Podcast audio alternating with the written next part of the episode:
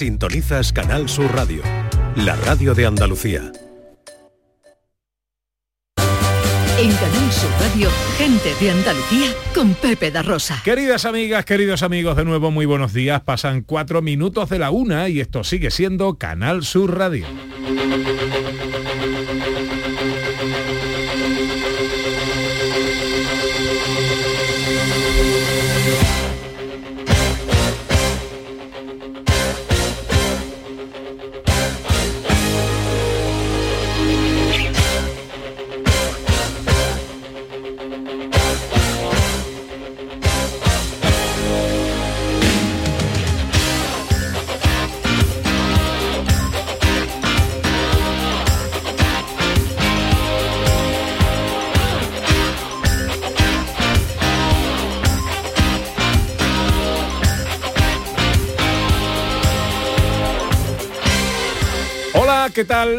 Están? ¿Cómo llevan esta mañana de sábado 9 de septiembre de 2023?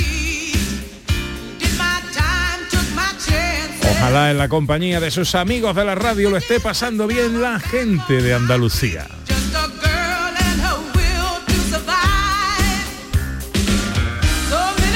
Tercera hora de paseo, tiempo para viajar con nuestra historiadora Sandra Rodríguez.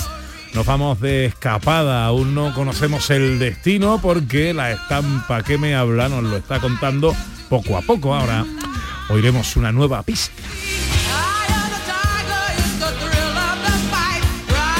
Pero hoy tenemos que dar la bienvenida a un viejo conocido del lugar.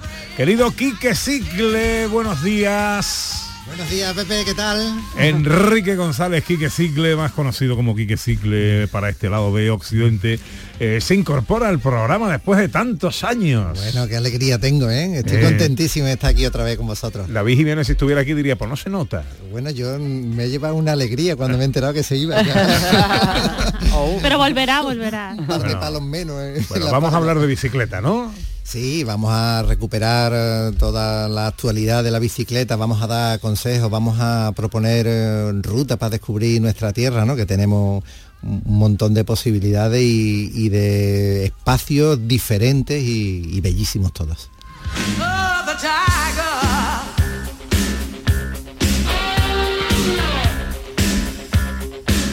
Tal día como hoy moría Burgess Meredith. Vargas Meredith, este era el, el entrenador de Rocky Balboa. A Exactamente. ver aquí, Rocky, estás Ahí en está. forma, ¿verdad? Y Apolo no sabrá lo que le ha pasado. Pasará sobre él como una apisoladora. Era un gran actor de los apisoladora. 40 y 50 que después se recicló con Sylvester Stallone y estuvo pues las tres o cuatro primeras películas, creo. Sí, señor, sí, señor. Burgess Meredith o Vargas Meredith. Bueno, más novedades, más estrenos. eh, hacemos un. eh, hacíamos para terminar cada sábado los sonidos de la historia. Este año le damos una vueltecita, Sandra. Sí, vamos a hablar de la primera vez que ocurrieron cosas que son importantes para el ser humano, ¿vale? Que han sido representativas realmente en que tenido una utilidad muy importante para la sociedad. Vamos a hablar un poco de eso y de lo que ocurre ese año también que ocurrieron esas cosas. Vale, ¿y con qué vamos a arrancar? Pues vamos a hablar de una cosa muy importante que son los trasplantes de corazón, ¿vale? Que realmente no hace demasiados años que se hizo el primero, os contaremos un poquito cuándo, dónde y por qué. Y hace poco leí una noticia de que ya están generando órganos para seres humanos en animales, ¿no? Que algo que me parece espectacular, ¿no? Una veredita alegre, con luz de luna o de sol, tendía como una cinta con su lado de arrebol. La estampa que me habla nos va contando detalles poco a poco del destino de nuestra escapada de hoy. En el 670 940 200 tenemos oyentes que se animan a eh, decirnos cuáles creen ellos que es el destino de hoy. Hola, buenos días. Hola, buenos días, Pepe y compañía. Soy Vicente de Segura de la Sierra de la provincia de Jaén, uno de los pueblos más bonitos de España. Yo pienso que la- a la pregunta de hoy puede ser Úbeda. Un saludo y felicidades por esta nueva temporada de Segura de la Sierra. Un saludo. Bueno, Vicente de Segura de la Sierra dice que puede ser Úbeda. De momento no desvelamos nada. No decimos nada. 670 940 200. Hola, buenos días. Ah, soy Francisco de Jerez. Me parece a mí que por las pistas es niebla. Bueno, Ahí lo dejamos. Dice Francisco que puede ser. Vamos con una tercera pista. Os recuerdo el teléfono 670 940 200 para las notas de voz. Vamos con una nueva pista.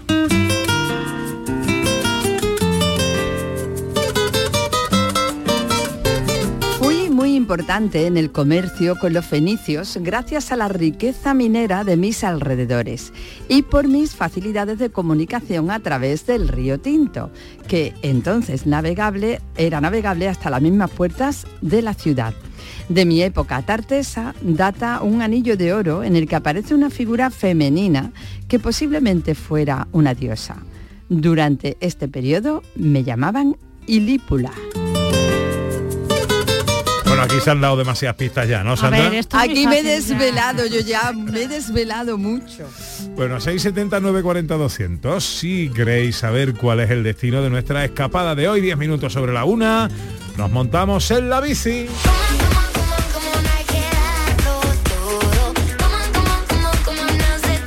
Con Enrique González, Quique Cicle, recuperamos esta antaña sección, o esta sección que hacíamos antaño y que nos gustaba tanto hasta que, bueno, Quique Cicle decidió dejarnos. Pero bueno, ahora ha decidido volver. Un mal pinchazo. Eh. y- pero ya, ya he aprendido a cambiar las cámaras. Bueno, a ver, eh, porque tengo aquí algunas consultas que trasladarte, eh, pero eh, ¿con qué empezamos? ¿Qué, ¿Con qué abrimos la sección? Pues mira, estamos arrancando el inicio del curso, eh, volve- vuelven nuestros niños a- al cole y creo que hoy sería un día magnífico para que pudiéramos animar a que la familia tomaran la bicicleta como el elemento de transporte a los colegios, ¿no? Ya sabes, las puertas de los colegios, la que se forma siempre todas las mañanas con los coches eh, y en algunos casos para 300 metros. ¿eh? Hay que cruzar dos avenidas y rápidamente la gente opta por el coche. Entonces, bueno, podríamos darle algunos consejos y algunas ideas para que el desplazamiento al colegio con la bicicleta pues fuera la opción que pudieran elegir nuestras familias andaluzas. ¿no? Ajá, pues venga, a saber. Bueno, pues mira, lo primero es darle un repasito a la bicicleta y comprobar que todo está eh, conforme a que el niño pueda utilizar la bicicleta con seguridad. Los frenos y las cubiertas, eso es lo principal. Si tiene cambio y además funciona, pues sería magnífico. Pero que tenga la bicicleta en condiciones para que él pueda hacer el recorrido con, con seguridad y, bueno y alegremente no es verdad que tenemos todavía algunos niños que ya van al colegio y todavía van con bicicletas de ruedines. Eh, tiene que ser un camino muy apto para que con los ruedines pues no se haga eh, excesivamente pesado. Pero si tenemos un carril bici incluso con ruedines es una buena opción no tenemos que recordar algunos elementos de seguridad, bien porque sea a lo mejor temprano eh, o al atardecer, a la vuelta de las actividades escolares, que tenemos obligación de llevar luces una vez que ya está puesto el sol y hasta los 16 años, en todo momento, el casco es obligatorio, con lo cual la opción de llevar el casco es sí o sí cuando hagamos el desplazamiento al colegio. Hasta los 16 años es obligatorio el casco, en mayores, en menores o en... o- Menores de 16, siempre, en todo o sea, momento, perdón. Hasta los 16 años es obligatorio el casco. Quiero decir, en la ciudad, fuera de la ciudad. En todo momento. En todo momento. En- eh, exacto. Esa es la diferencia con los mayores de 16, que dentro de la ciudad no lo es, pero en el momento que salgan del casco de la ciudad es obligatorio el casco. O sea que te mueves por Sevilla, por Málaga, por Huelva. El mayor de 16 años no tiene obligación, siempre aconsejable, pero en el momento que haces una vía interurbana Ya hay que eh, llevarlo. efectivamente Casco por casco. tú vas de Huelva al Portil o vas de Sevilla a San Juan y el recorrido entre las dos ciudades es obligatorio el casco para mayores de 16, menores en todo, en todo momento. Eh, has hablado de timbre. Me pregunta nuestro realizador Pedro Moreno si es obligatorio el timbre en la bicicleta. Así es, es obligatorio y además es un elemento fundamental porque si vamos al colegio donde tengamos carril bici o si circulamos por aceras que el ancho nos lo permita, ¿vale? Que si son aceras muy estrechas no podemos ir con las bicicletas, pero bueno, el timbre será un elemento eh, no insultante, ¿no? No toquemos el timbre como si, como si tuvieran que salirse de la acera, pero sí a lo mejor muy preventivo, un toquecito para que eh, no, no asustar y nos puedan dar el espacio suficiente, ¿no? Y después hay otra cosa también Sí. eh, que debemos de procurar para que eh, hagamos ese recorrido, eh, bueno, estudiarlo un poquito, hacerlo previamente con los niños y sin prisa, no queramos ir a las, si entramos a las 9, a las 9 menos 10 corriendo con el niño, busquemos el recorrido más seguro en el que el niño pueda ir de la forma más segura, evitando por supuesto la circulación con vehículos, ¿no? Acera, carril bici, y si tenemos que salir a la calzada, pues también hacemos ese tramo.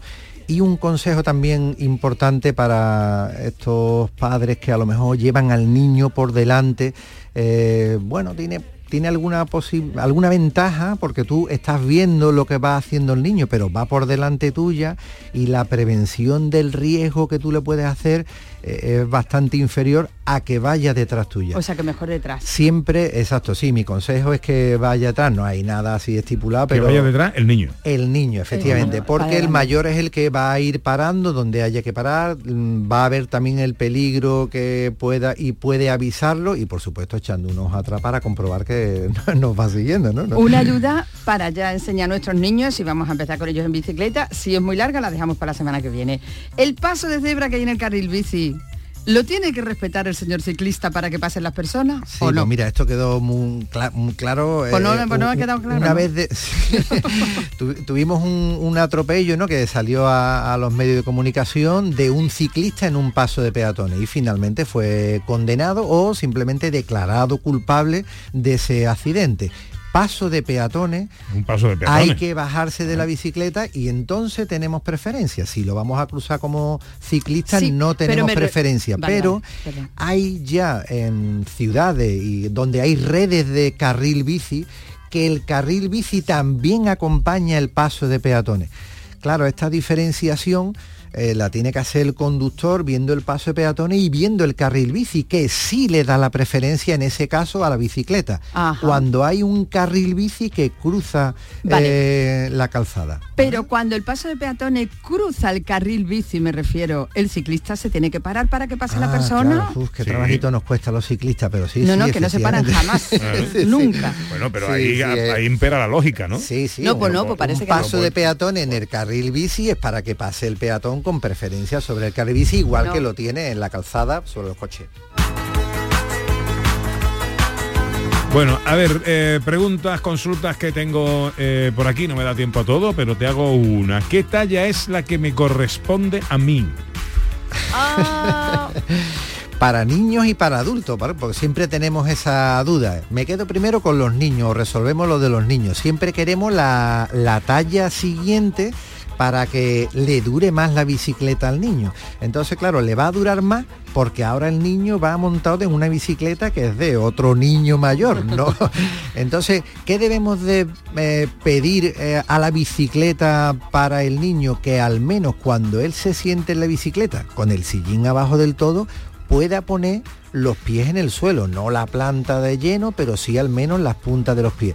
Si el niño no llega al suelo, cuando pare se tendrá que tirar a un lado o a otro, con lo cual esa no es su bicicleta, esa es la del hermano mayor, ¿vale? O sea que eso en cuanto a los niños. Y después en cuanto a mayores, eh, tenemos bicicletas que son de única talla, pues pensando entre el metro 65, metro 85, más personas más bajitas del metro 60 o que estén por encima del metro 85 tendrían que buscar una bicicleta de su talla y cuando entramos en modelos que tienen tallas bueno, pues como la ropa, ¿no? Tenemos la S, la M, la L y la XL. Y ahí vamos de el metro 65 hasta el metro 85. Un metro 65 metro 75 vamos con la talla M, por debajo del metro 65 vamos con la talla S y el metro 75 a 85 la talla L. Todo lo que sea más de metro 85 XL. Pero volvemos a aplicar la misma lógica que con los niños. Tenemos que poner la punta de los pies en el suelo. Claro, cuando es una bicicleta abierta, que el cuadro es bajito, pues lo podemos hacer eh, con normalidad. En bicicletas de carretera o de montaña, al menos debemos de tener esa seguridad cuando hagamos la frenada que podamos poner las dos puntitas de los pies en el suelo.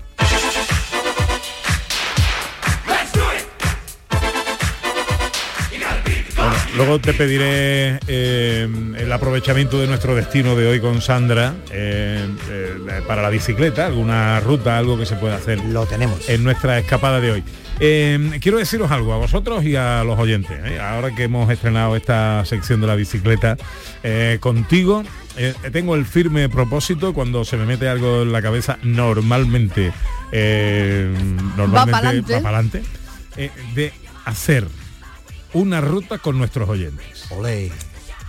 Eh, la, la idea es hacer eh, una ruta en algún sitio de Andalucía, probablemente que una, dos localidades diferentes, de dos provincias diferentes.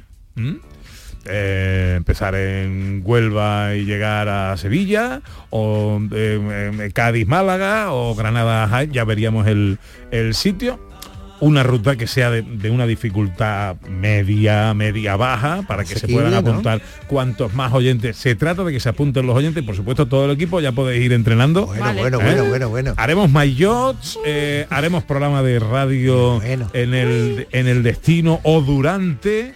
Eh, haremos una gran fiesta después con artistas que invitaremos, haremos una comida solidaria eh, cuyos eh, beneficios destinaremos a algún eh, fin de algún alguna ONG, organización. eh, y lo que quiero es que haya muchísima participación. Lo iremos cebando a lo largo de todo el año para que ya es con el- ¿eh, buen tiempo de la primavera o por ahí hagamos una gran Con ruta los pelos de punta de mismo. gente de Andalucía. Así que eh, tú te encargarás de los mayos y toda esta historia. Nos pondremos a trabajar en ello fuertemente. Buscaremos patrocinadores, ¿eh? gente que nos ayude y esas cosas, ¿vale? Porque esto será, por supuesto, solidario. Eh, bienvenido, Quique Cicle. Bueno, un placer, muchísimas gracias, Pepe, Ana. Enseguida nuestra escapada de hoy.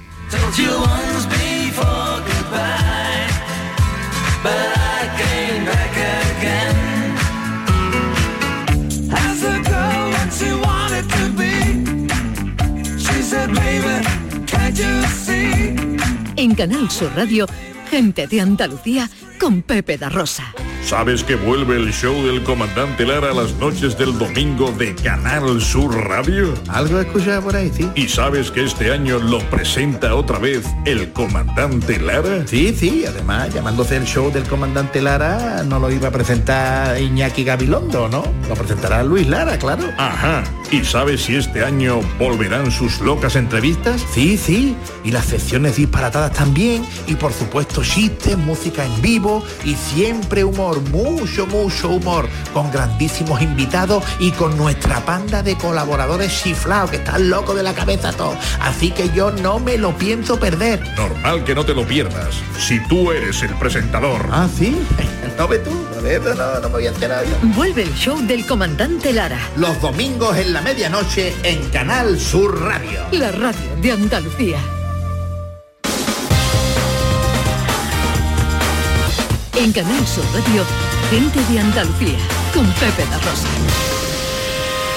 Una vereita alegre, con luz de luna o de sol, tendía como una cinta con su lado de arrebol. 22 sobre la una llega nuestra sección viajera con Sandra Rodríguez, nuestra historiadora, con Ana Carvajal, nuestra hurgadora. Por cierto, he de deciros que mi compadre Fernando ya se apuntaba a la ruta en bicicleta. ¿eh? Ya, de hecho, ya tenemos uno apuntado en la lista. Ve apuntando por ahí, Quique, que bueno, y aparte de todos vosotros. Ya, ya. Yo voy a empezar a hacer deporte o algo Ah, así. exacto. Director. Eh, yo es que estoy corriendo y lo de la bici es un ejercicio que va contra lo de correr. Bueno, o sea, vaya usted- opuesto, que era vaya usted corriendo, vaya usted corriendo. Puedo ir corriendo, yo me apunto corriendo. Empiezo, me dais un poco de ventaja, porque si no, no. No, pero a ti te podemos encargar a lo mejor el vídeo, el, el- Ah, el documental sí. de, de la ruta. Sí, el documento. Eh, Porque claro, un coche escoba hay que llevar, un coche de equipo habrá que llevar. Yo voy en el coche escoba también. Ah, no, aquí hay que darle a los pedales. Ana, cuento contigo, ¿eh? Eh, venga, vale, sí, Bueno. venga, yo sí me apunto. Sandra Rodríguez, ¿cuál es el destino de nuestra escapada de hoy? Pues viajamos a la provincia de Huelva, en concreto a Niebla.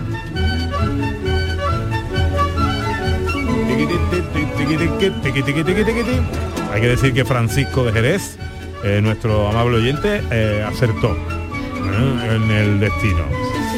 Bueno, pues aquí hemos visto 40 torreones, 5 puertas principales, eh, eh, no depende de la agricultura, depende de la industria. ¿Cuáles son las primeras noticias históricas?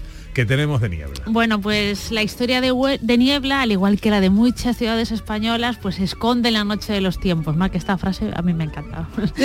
Pero sí hay evidencias de asentamientos en la zona que nos lleva hasta la prehistoria. De hecho, en concreto hay restos de la época neolítica, ¿vale? Donde ya se reco- ya, ya se, se dice que ya niebla estaba ocupada en aquel momento. Como veis, son noticias no históricas, sino prehistóricas.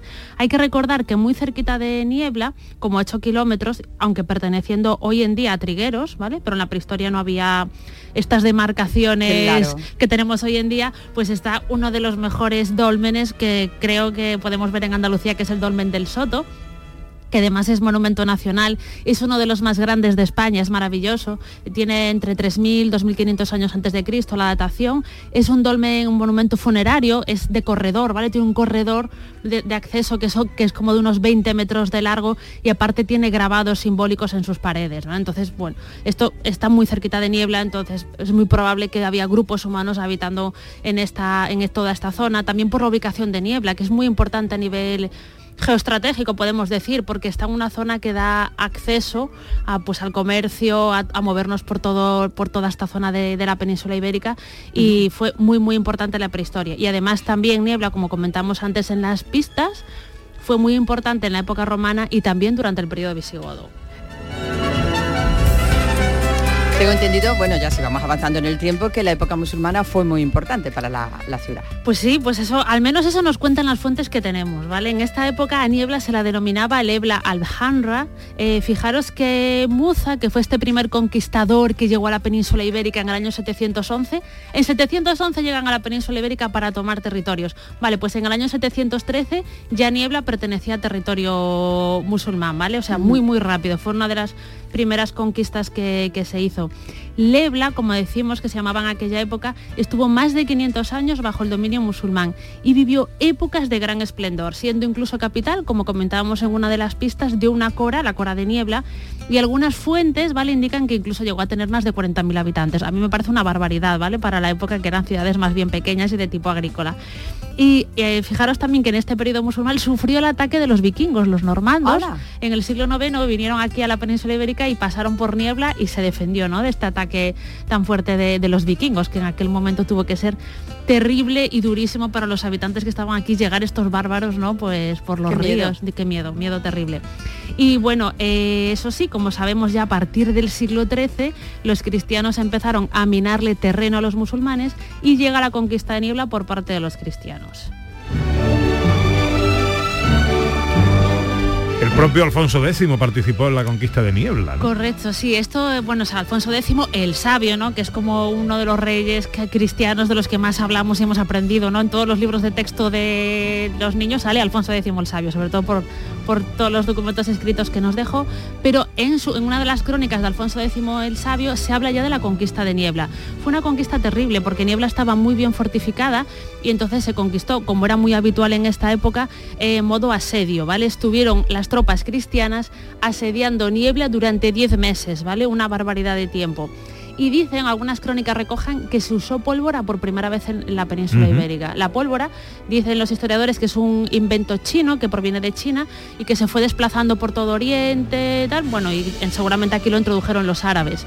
Pero dicen que se emplearon cañones o algo parecido, similar, en la conquista de Niebla por parte de Alfonso X el Sabio. Eso sí, cuando se conquistó, el rey le dio el fuero real, que era un privilegio muy, muy importante para una ciudad que pasaba a manos cristianas.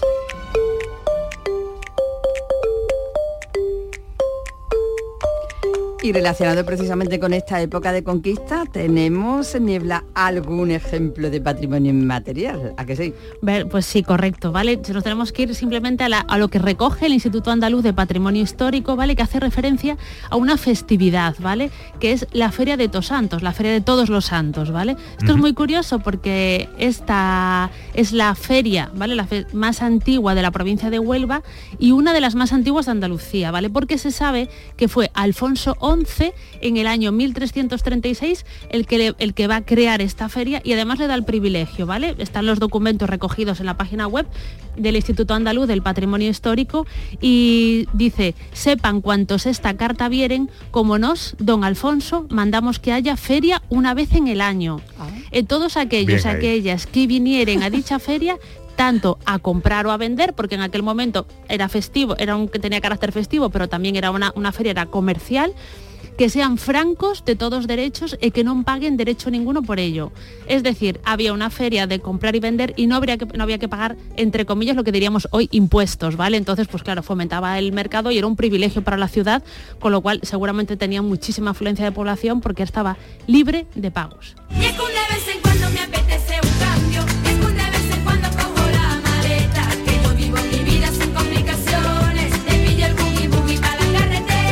Hacemos una primera parada y la hacemos Ana Carvajal precisamente para seguir el recorrido histórico según lo que nos está contando Sandra Rodríguez. Claro, Sandra nos está contando cosas. A Sandra, pues cada vez que vaya más niebla o todo el mundo vaya a niebla, no nos la podemos llevar para que nos vaya contando e indicando lo que hay que hacer, pero no pasa nada, porque en niebla hay personas que se dedican a eso, entonces está muy bien eh, hacer todas estas visitas, ¿no? Todo este recorrido histórico y todo el patrimonio histórico que han dejado estas épocas, pues a través de personas que la conocen. Como María Núñez, que es guía de turismo de niebla. Eh, hola María, muy buenos días. Hola, buenos días. Encantado de saludarte. ¿Qué tal estás? Pues muy bien, igualmente. Bueno, ¿qué te parece el recorrido histórico que nos está haciendo nuestra historiadora Sandra Rodríguez? Pues perfecto y además eh, muy detallado y con una información muy clara y concisa que al final de eso se trata. En poco tiempo intentar sacarle todo el jugo posible a, a este municipio que tanta historia tiene. Y presencialmente, una vez aquí en Niebla, ¿cómo podemos hacer este recorrido? ¿Cómo podemos conocer eh, toda la historia que encierra esta localidad?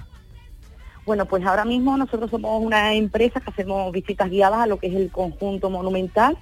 Eh, entonces, bueno, pues tenemos un, un contacto o bien a través de, de teléfono o bien a través de, de correo, donde, bueno, pues realizamos visitas a, a- a grupos, a re- reducidos, docentes, tenemos eh, varios paquetes, pero al final el que el que más eh, se vende pues el recorrido por el conjunto monumental que dura unas dos horitas aproximadamente y tocamos pues un poquito eh, recibimos en lo que es el eh, al, al grupo. Eh, la puerta del socorro una de las cinco puertas de ese recinto de época almohade eh, pasamos por el ábside o los restos de la iglesia de San Martín accedemos al interior de la iglesia de Santa María de la Granada, que al final eh, eh, a la gente pues lo que más le suele llamar la atención, ¿no? Como hay tanto concentrado en un espacio tan pequeñito. También engloba este recorrido la visita al antiguo hospital, hoy en día Casa de la Cultura, y finalizamos en la fortaleza de, los Guzmanes. La fortaleza impresionante, ¿no, María? Impresionante, la verdad es que, que sí, ahora pues la verdad es que hay eh, varios proyectos para darle aún más valor a, a esa gran fortaleza pues como, como se merece, ¿no?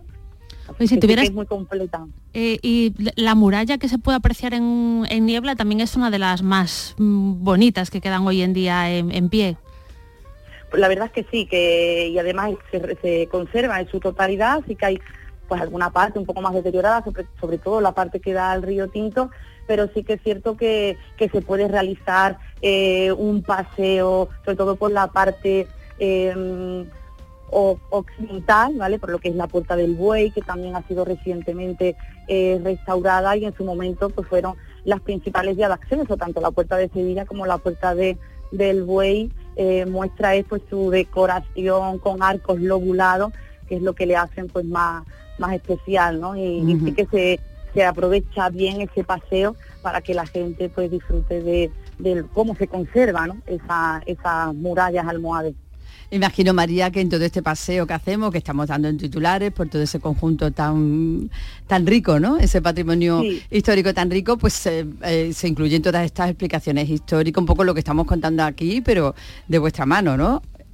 Eso es, claro, nosotros recibimos a, a los grupos y claro, pues hacemos una, una introducción, ¿no? Para que eh, hay veces que el cliente sí que ya viene con una lección previa, ¿no? Porque Ajá. cada vez pues está más al alcance de la mano, pero hay gente que dice, mira, yo he venido porque me lo han recomendado y no tengo ni idea. Y a la gente pues cuando llegan y, y ven la muralla, que mucha gente se piensa que es el castillo, yo siempre digo que no, que hay un gran castillo independientemente de lo que es la, la fortaleza y claro, pues comenzamos con esa introducción para, para explicar y ya pues cada elemento, cada eh, la Puerta del Socorro, eh, cada todos los edificios, pues lo vamos explicando con detalle y vamos marcando pues esa evolución histórica que ha explicado la, la compañera. ¿Y la- las rutas que organizáis es solo fines de semana o es también a diario? ¿Cada día tenéis...?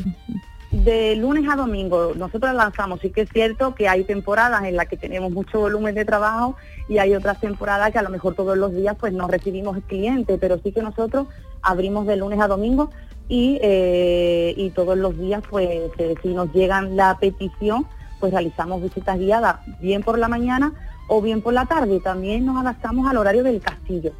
Eh, el castillo ahora en periodo estival tiene horario tanto por la mañana como por la tarde y ya una vez que, que cambie, que creo que será a lo mejor a partir de, de mediados de septiembre, pues es horario ininterrumpido desde las 10 hasta las 6 de la tarde. Entonces intentamos que eh, por la tarde el cliente que quiera visitarla por la tarde, pues que sepa que tiene que ser eh, antes de las 6, porque al final el castillo necesita pues una hora por lo menos para que entre nuestras explicaciones y que después ellos pues se recreen en fotografiar, en ver las Claro. vistas y demás, pues necesita de ese tiempo. María Núñez, guía de turismo de Niebla. Muchas gracias por atendernos. Feliz fin de semana, amiga. Pues igualmente, muchísimas gracias, un placer.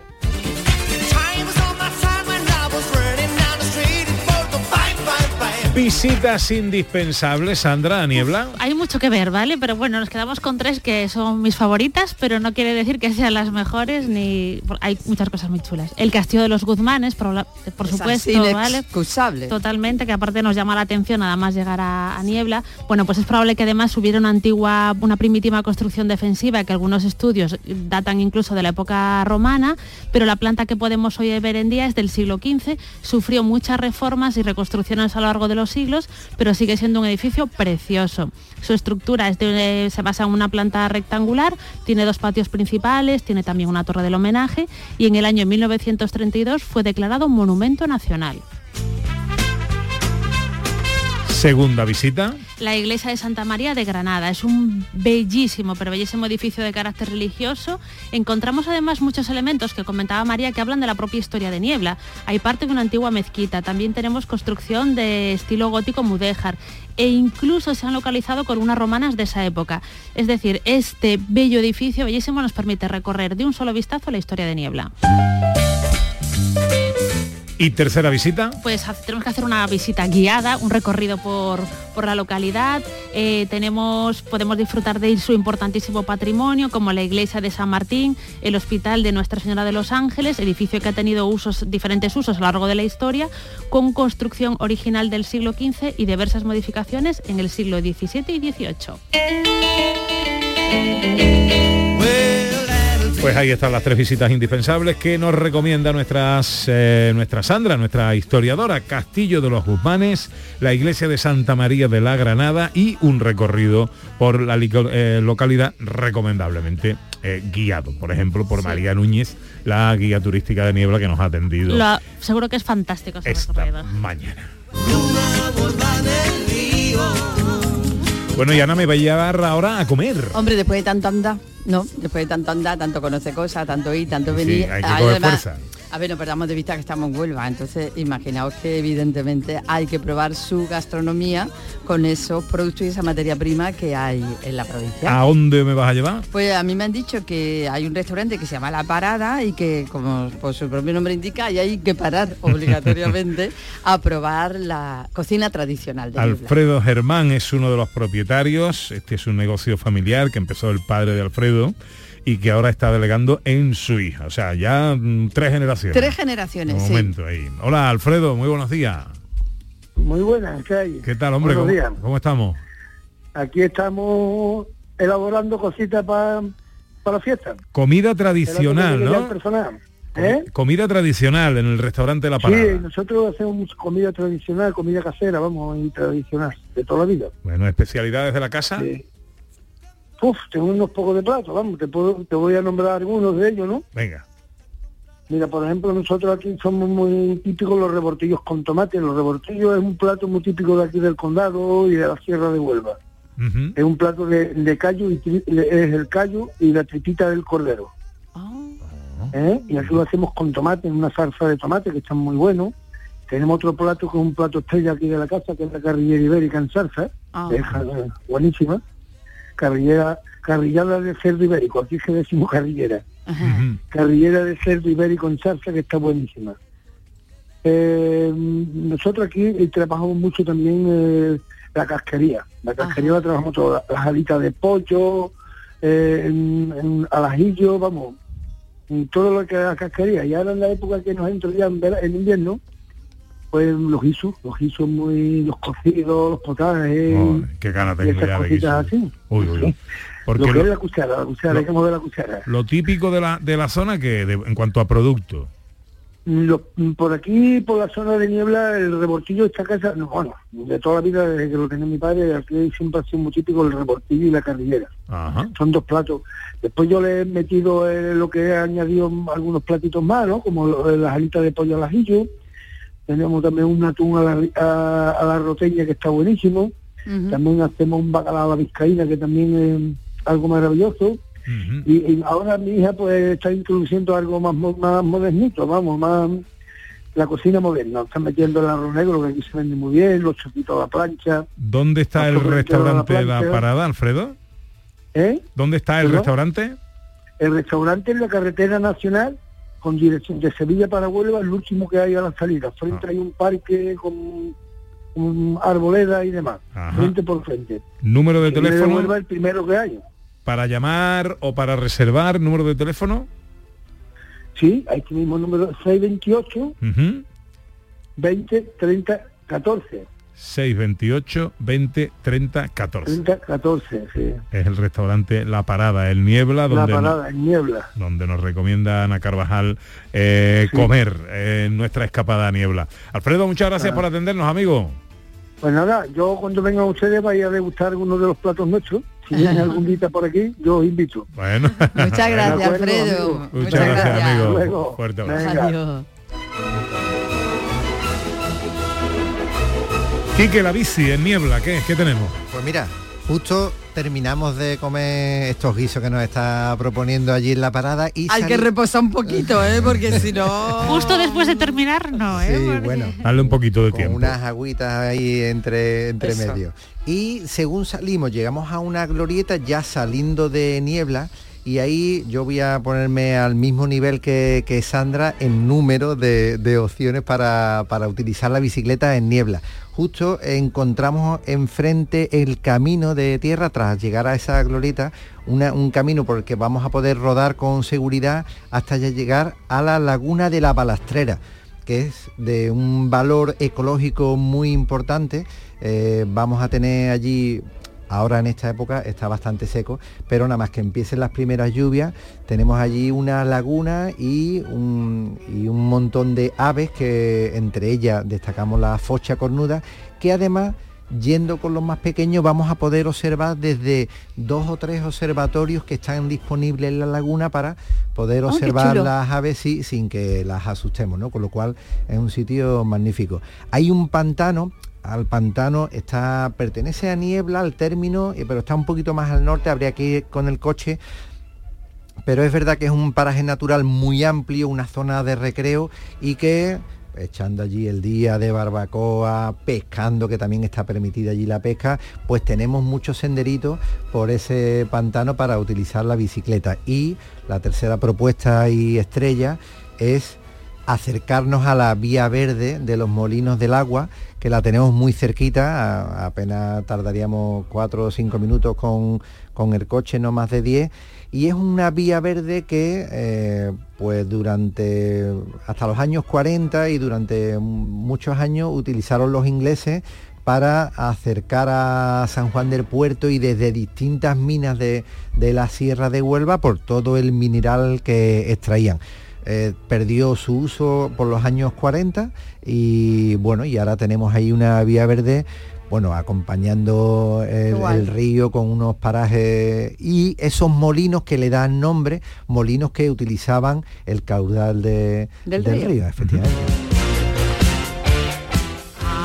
Para que no falte de nada en nuestra escapada. ¿Algún apunte final, Sandra? Bueno, pues lo que comentaba aquí que ahora de la ruta de los molinos es muy importante. Los molinos harineros, los que quedan a, día de hoy son sobre todo del siglo XIX, la mayor parte de ellos.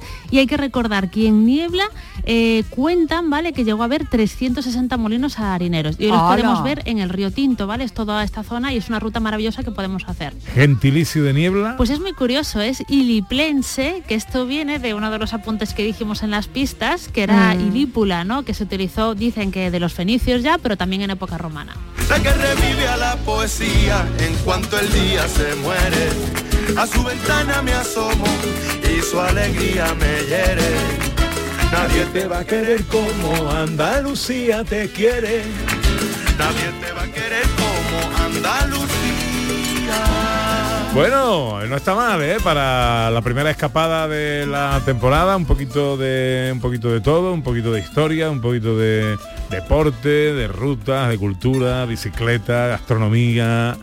Es una manera más de enamorarnos de nuestra tierra, que es lo que pretendemos cada fin de semana, aquí en Canal Sur.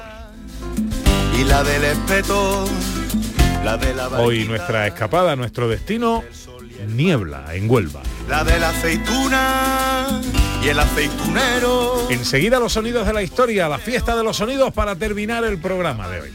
La que Picasso describió y con la que Lorca pintó. Velázquez, Paco y Alberti, Carlos Cano y Juan Ramón la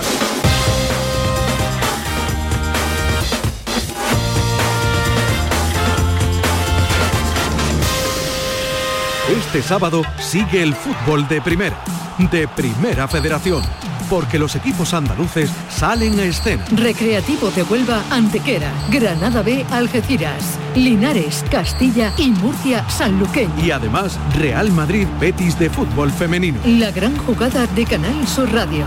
Hoy, desde las 7 de la tarde, con Jesús Márquez. Canal Sur Radio, la radio de Andalucía. Gente de Andalucía, con Pepe da Rosa.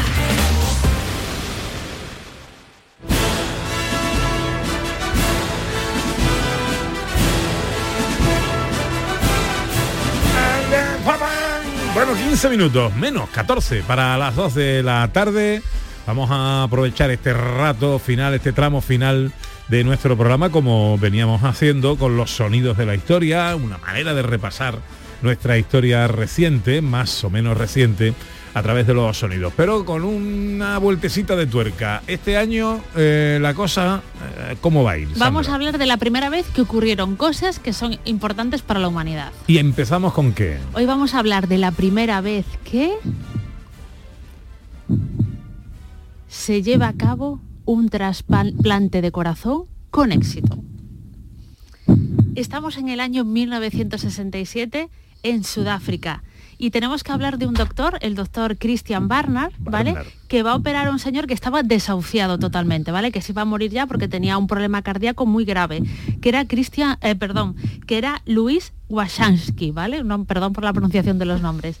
Consiguió un corazón de una paciente, ¿vale? Que estaba en muerte cerebral porque había tenido un accidente de coche, que fue Denis Darval, ¿no? Y la familia dijo que sí, que donaban este corazón. Y entonces, pues Christian Barnard lo operó, fue una operación durísima, muy larga y consiguió superar y de repente el corazón volvió a latir. Dice, él, él- él habló mucho de este tema, ¿vale? Porque fue un éxito a nivel mundial, que dice Imagínate. que, que el momento más fuerte para él, ¿vale? Lo más intenso fue ver a un señor vivo delante de él, dormido, con un hueco en el pecho, ¿vale? Que no tenía corazón. Y dice, Dios mío, ¿qué estoy haciendo? ¿Vale? Lo el plan que él dice que fue un shock y cogió el corazón de la chica, se lo puso, operaron, ayuda- ayudado por, porque fue un equipo brutal de médicos, ayuda- ayudado por muchísima, muchísima gente, lo consiguió y tal, y el paciente volvió, o sea, volvió, nunca se fue, ¿vale? Nunca se murió, recuperó y estuvo viviendo. ¿Qué pasa, ¿vale? Que 18 días más tarde este paciente fallece de neumonía. ¿Por qué? Porque, claro, se- fue el primer trasplante que tuvo éxito y no había medicación, ¿vale? Y la gente que le hacen trasplantes, si conocéis algunos, pues tienen una serie de tratamientos muy Sí, sí. fuertes, medicinas, tienen incluso muchos, creo que si no me equivoco, tratamientos de por vida, ¿vale? Para hacer Sí. compatible el órgano con el cuerpo y tal, pero el hecho de que viviera 18 días y muriera por una neumonía, es verdad, a consecuencia de aquello, pues fue un éxito a nivel mundial. A partir de ahí, todos los países del mundo se pusieron a hacer, a hacer trasplantes, ¿vale? Esto es historia oral, ¿no? Pero cuenta, conozco un médico que trabajó en Madrid en los años 60 y cuando les llegó la noticia quisieron hacer todos trasplantes de corazón, ¿no? Pero al final salieron adelante y después llegaron los medicamentos. Muy poco tiempo más tarde, sobre todo en los años 70, empezaron ya con medicamentos de, necesarios para hacer los trasplan- trasplantes de corazón y a correr, ¿vale? Hasta hoy, que se hacen habitualmente y España, de hecho, es uno de los mejores países del mundo porque aquí hay muchísimos donantes y se hacen muchísimos trasplantes al año. Y esto fue en el año 1967. Correcto. Bien, habrá que echarle un vistazo al año este, ¿no? A ver qué ha pasado ahí, ¿no? Un año importantísimo. Pues tú dirás. ¿Qué Bueno, otras pues- cosas pasaban en el año 60? Vale, pues para cuidar el corazón, ¿vale? Es muy importante hidratarse, ¿vale? Eso es fundamental, el consumo de agua y de, y de otro tipo de bebidas, pero sobre todo agua es fundamental. Pero en los años 60 las- los españoles ya nos hidratábamos perfectamente. Para la juventud, todo es Up. En sus comidas, prefiera siempre Up. Para sus fiestas, sabor a Seven Up. el Seven y el Up. Seven Up es de 1967. Bueno, había anuncios, porque realmente la bebida, que esto me queda flipada, es de los años, de finales de los años 20, ¿vale? Del año ¡Guau! 1929 ¿Qué me estás se contando? inventó el 7-Up en Estados Unidos. Al parecer, al principio llevaba eh, componentes que hoy en día no se nos No. pasaría por la cabeza ponerle una bebida Ratas. como litio, ¿vale? Litio, no. ¿vale? Cosas así. Pero bueno, habría que ver la fórmula original de otras bebidas que son muy populares a día de hoy, lo que llevaba. Y claro, con el paso del tiempo, pues se, en los años 60 se consumía 7-Up, que parece súper raro. yo pensé que lo descubrí yo. Claro. En mi edad de, de pronto vino el Yo Seven también Up, ¿no? pensaba que era una novedad, sí. Fue, Ajá. después lo compró, creo que una empresa, una multinacional, se, se empezó a exportar al resto del mundo y tuvo esa figura tan importante en los años 90, ¿no? Que era el Fido Dido. ¿Os acordáis? Sí, de este sí, muñequito sí. y tal, y Ah, hasta el día de hoy, que por hoy es una bebida muy, muy habitual. Ajá. Eh, bueno, pues eh, eh, los eh, eh, colaboradores de este equipo, el equipo, los miembros de este equipo hacen su selección musical siempre a tenor del tema que tratamos. Arrancamos con Ana Carvajal.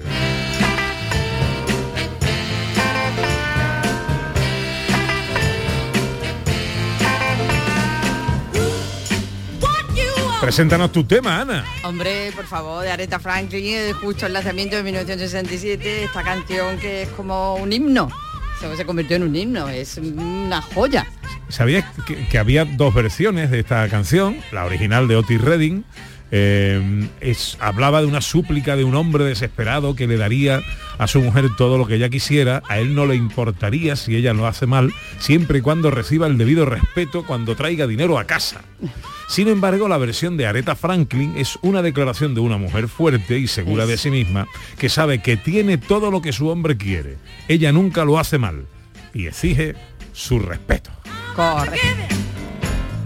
Más cositas, Sandra. Bueno, y algo que conquistó el corazón de los españoles en aquella época, ¿vale? Una serie que empezó en el 66, siguió muchos años, en el 67 se estaba eh, siendo lo más visto de la televisión e incluso tuvo una película.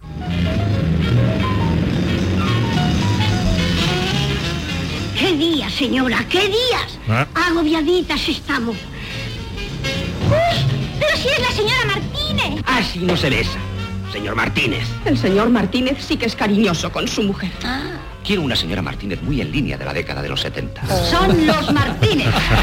Yo soy la señorita y un Bueno, a la casa de los Martínez. Exacto, esto fue una serie de televisión brutal, ¿vale? Que empezó en el año 66, como hemos dicho, estaba dirigida por Romano Villalba y ¿quién salía ahí, ¿vale? Pues salía Carlos Muñoz, que era el padre, la madre era Julia Martínez, había también unos niños y sobre todo llamaban la atención la cocinera y la criada, que eran Rafaela Aparicio y Florinda Chico, ¿vale? Que hacían ese papel que además después repitieron muchísimas, muchísimas veces a lo largo de su... De su... Ayer, ayer era lo de monumento, que eres un monumento de... Puede ser, ¿Lo puede ser, no sé, no sé. serie? No, fue una película. Bueno, de- eh, hubo esta película que hemos escuchado el tráiler, que era La Casa de los Martínez, y fue un taquillazo. Es que esta serie tuvo, Pues vamos, estuvo entre ahí. el 66 y el 70 y acabó con la película que hemos escuchado. Y esta es la selección musical de Sandra.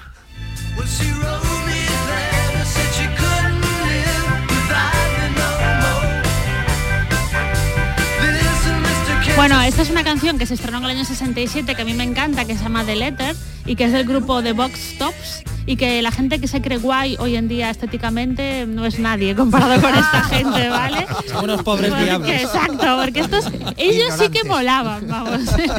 y no la gente de ahora cosas y me encanta la canción, es Una canción chula. que se hizo muy popular durante la guerra del Vietnam. Es ver- no, eso no lo sabía, porque sí, porque era- es como una carta, ¿no? Que sí, sí. Sí, eso, eso he leído por ahí. Bueno, más cositas, Sandra. Bueno, pues también llegaba, ¿vale? Otra serie que conquistó el corazón de los españoles, pero fue una serie británica que conocemos todos muy bien y que estuvo, se estrenó en Inglaterra en el año 61, pero estuvo hasta el 69 en, en produciéndose y a España llegó en el 67.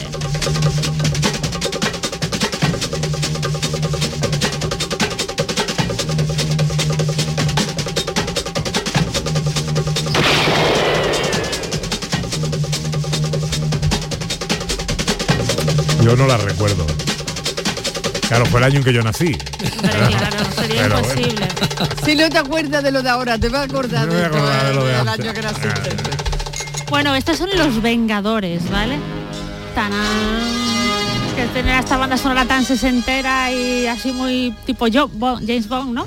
Pues es una serie británica como de espías o de, bueno, de personajes de acción. Hay un personaje masculino y un femenino. Al parecer el personaje masculino estuvo siempre el mismo actor y el femenino lo iban cambiando de vez en cuando, ¿vale? Dio más, dio más vueltas y llegó a España en el año 67 y fue un super éxito para todos. Bueno, pues vamos a escuchar la selección musical de José Luis Ordóñez.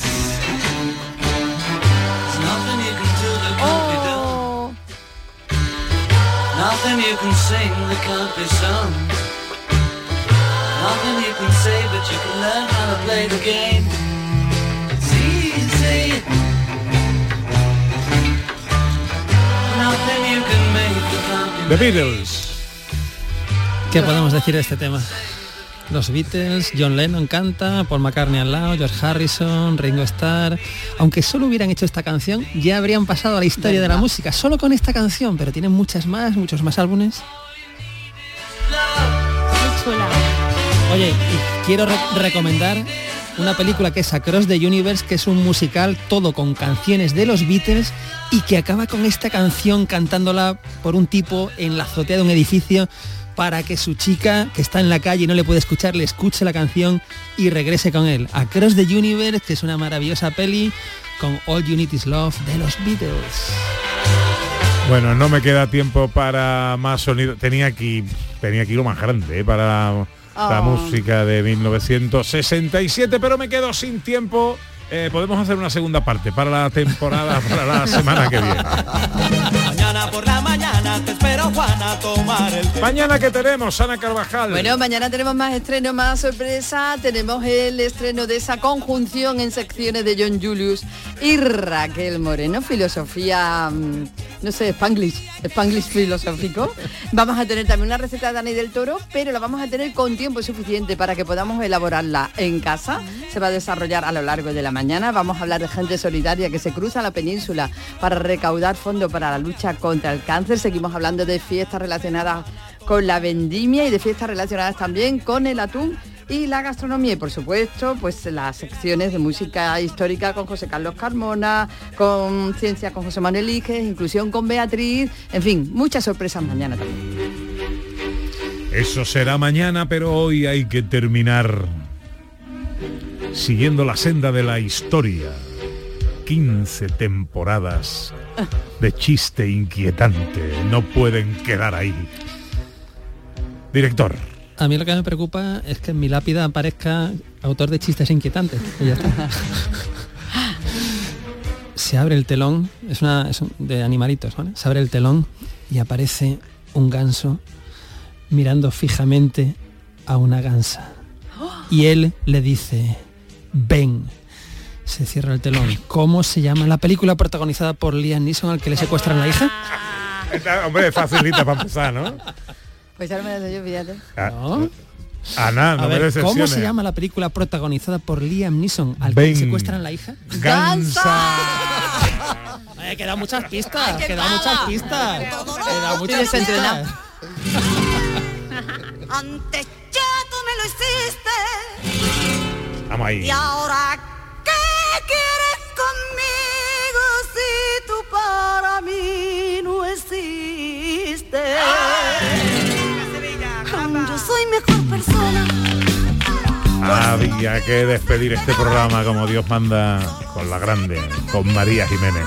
Mi amor se fue con los años. Cara y bailando entre Los Ángeles. Porque yo me lo propuse y sufrí como nadie había sufrido y mi piel se quedó vacía. Pedro Moreno estuvo en los botones realizando este programa y en la producción la gran María Chamorro. Volveremos mañana, si Dios quiere, será a partir de las 11. Ojalá estén todos ahí.